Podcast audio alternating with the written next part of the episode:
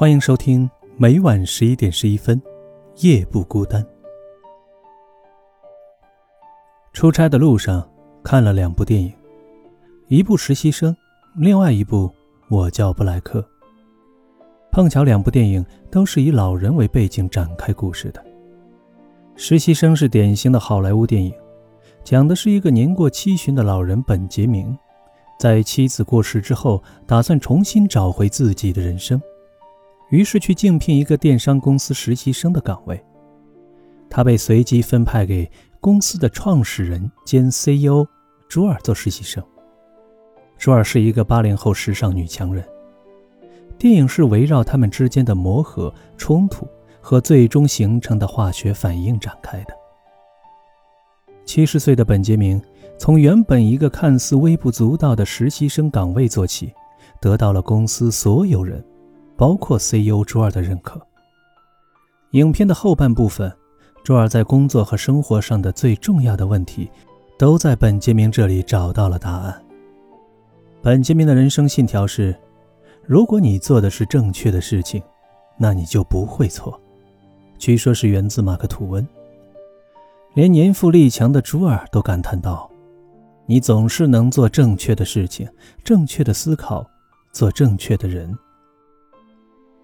这部电影让我们看到，当一个人能坚持做正确的事，不断的学习，能与年轻人融为一体，会迸发出多大的潜力。当然，喜剧结尾也是典型的好莱坞风格。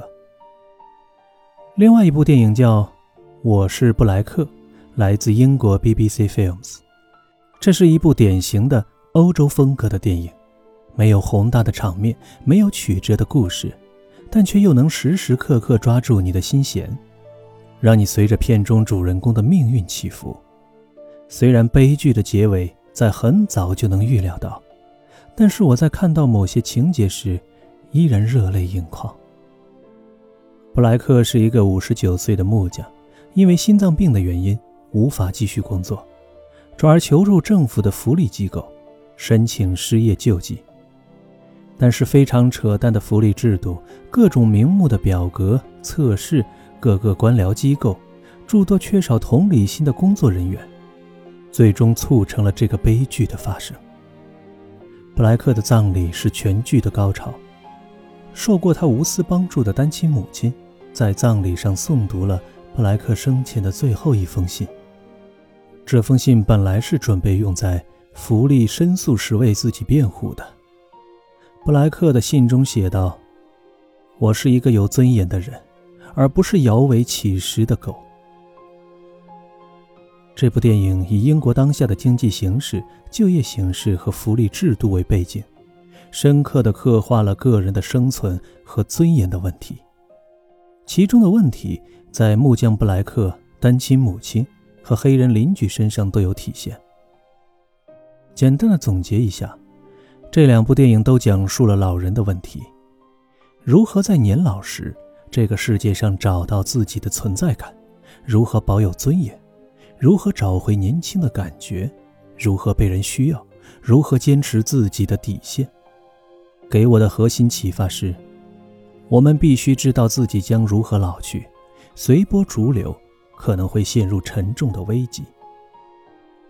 布莱克的自述信中。讲自己是一个勤劳的人，诚恳的人，也是每次都按时缴税的人。在自己健康的时候，从来没有去寻求过救助。但是，为什么这样一个好人，最终的结局却如此的令人唏嘘和同情呢？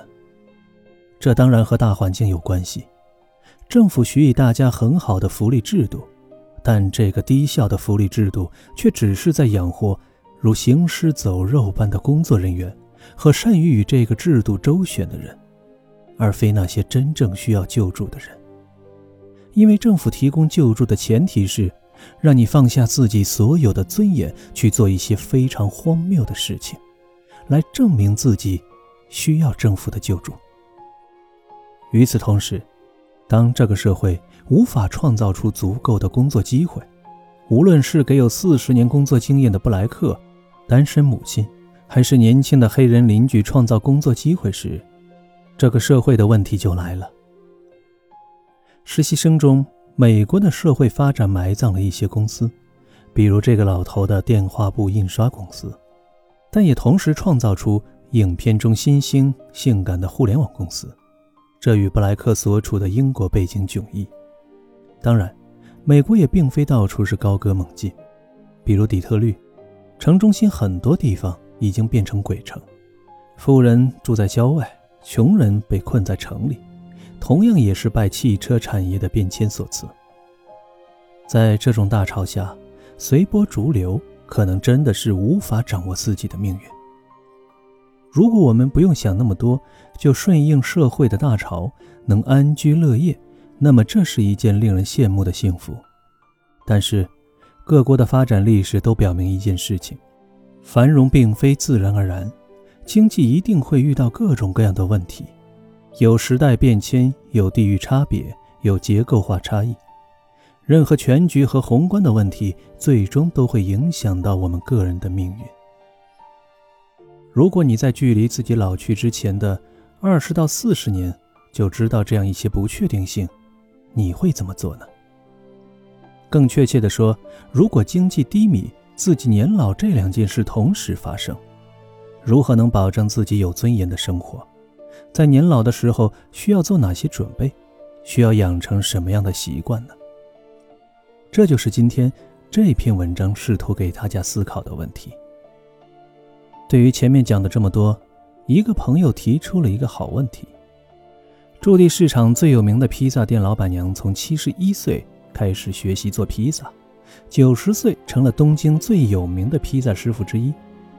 我们不需要为老去做准备，活着的每一天都是年轻的，不是吗？这是一个非常好的问题，我也曾为之困惑很久。与此类似但更有名的例子还有很多，比如肯德基创始人桑德斯上校六十五岁开始创业。楚城的创始人褚时健在开始种橙子的时候已经是七十四岁的高龄了。电影《实习生》中，本杰明应聘 ATF 电商公司实习生时，已经是七十岁的银发老人。但这些例子只能说明，还有极少数的老年人可以活得非常不一样，有不同寻常的人生。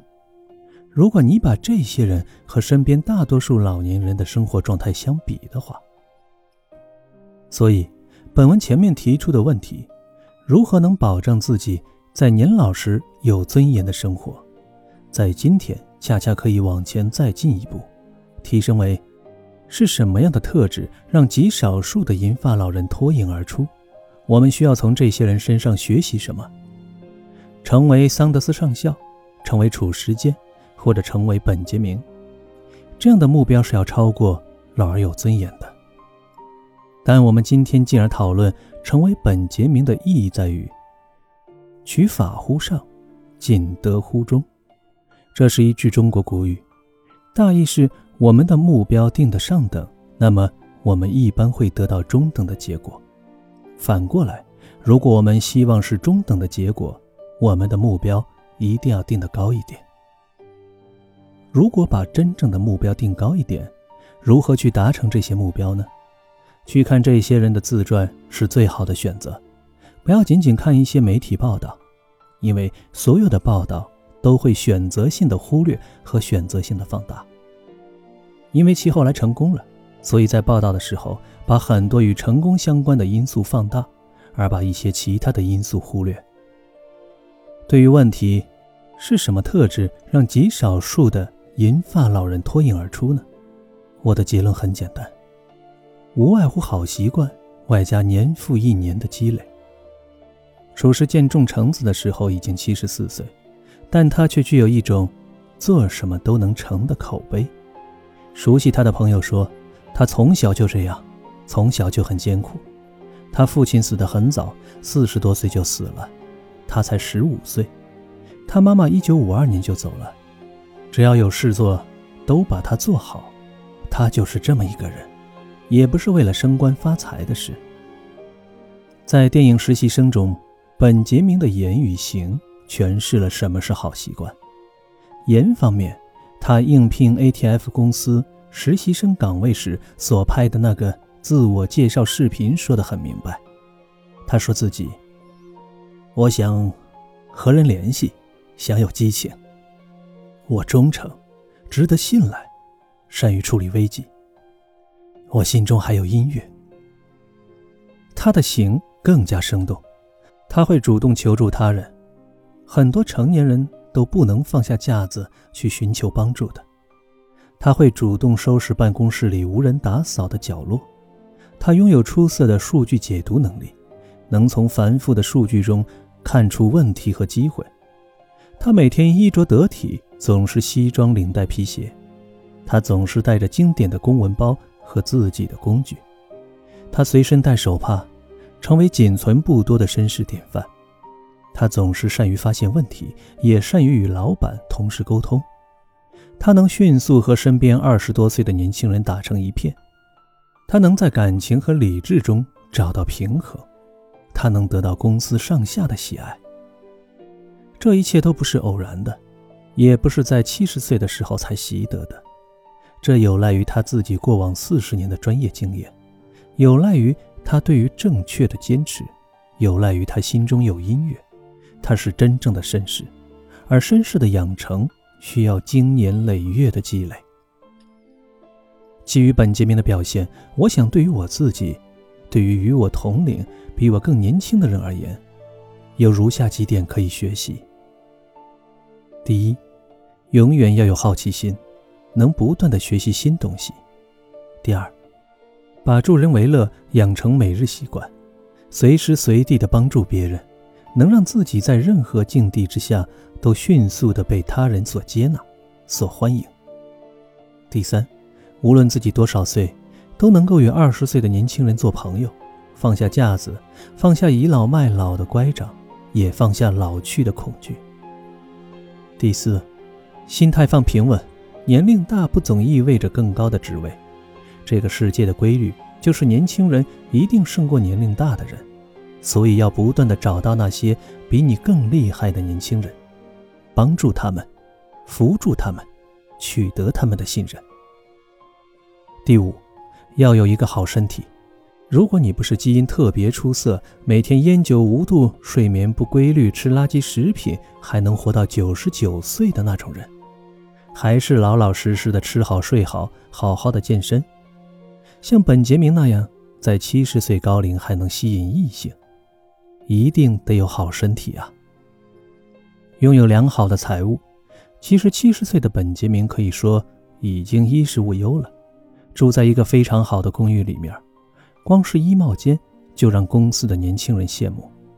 他去 ATF 应聘实习生，不是为了牛奶和面包，而是为了让自己的生活更加有趣。所以，当我们希望能像本杰明一样在七十岁还风度翩翩，我们就需要确保自己在年轻时。就能够坚持做正确的事情，希望自己像本杰明那样老去，便知道自己该像本杰明那样的年轻。每晚十一点十一分，夜不孤单，祝您晚安。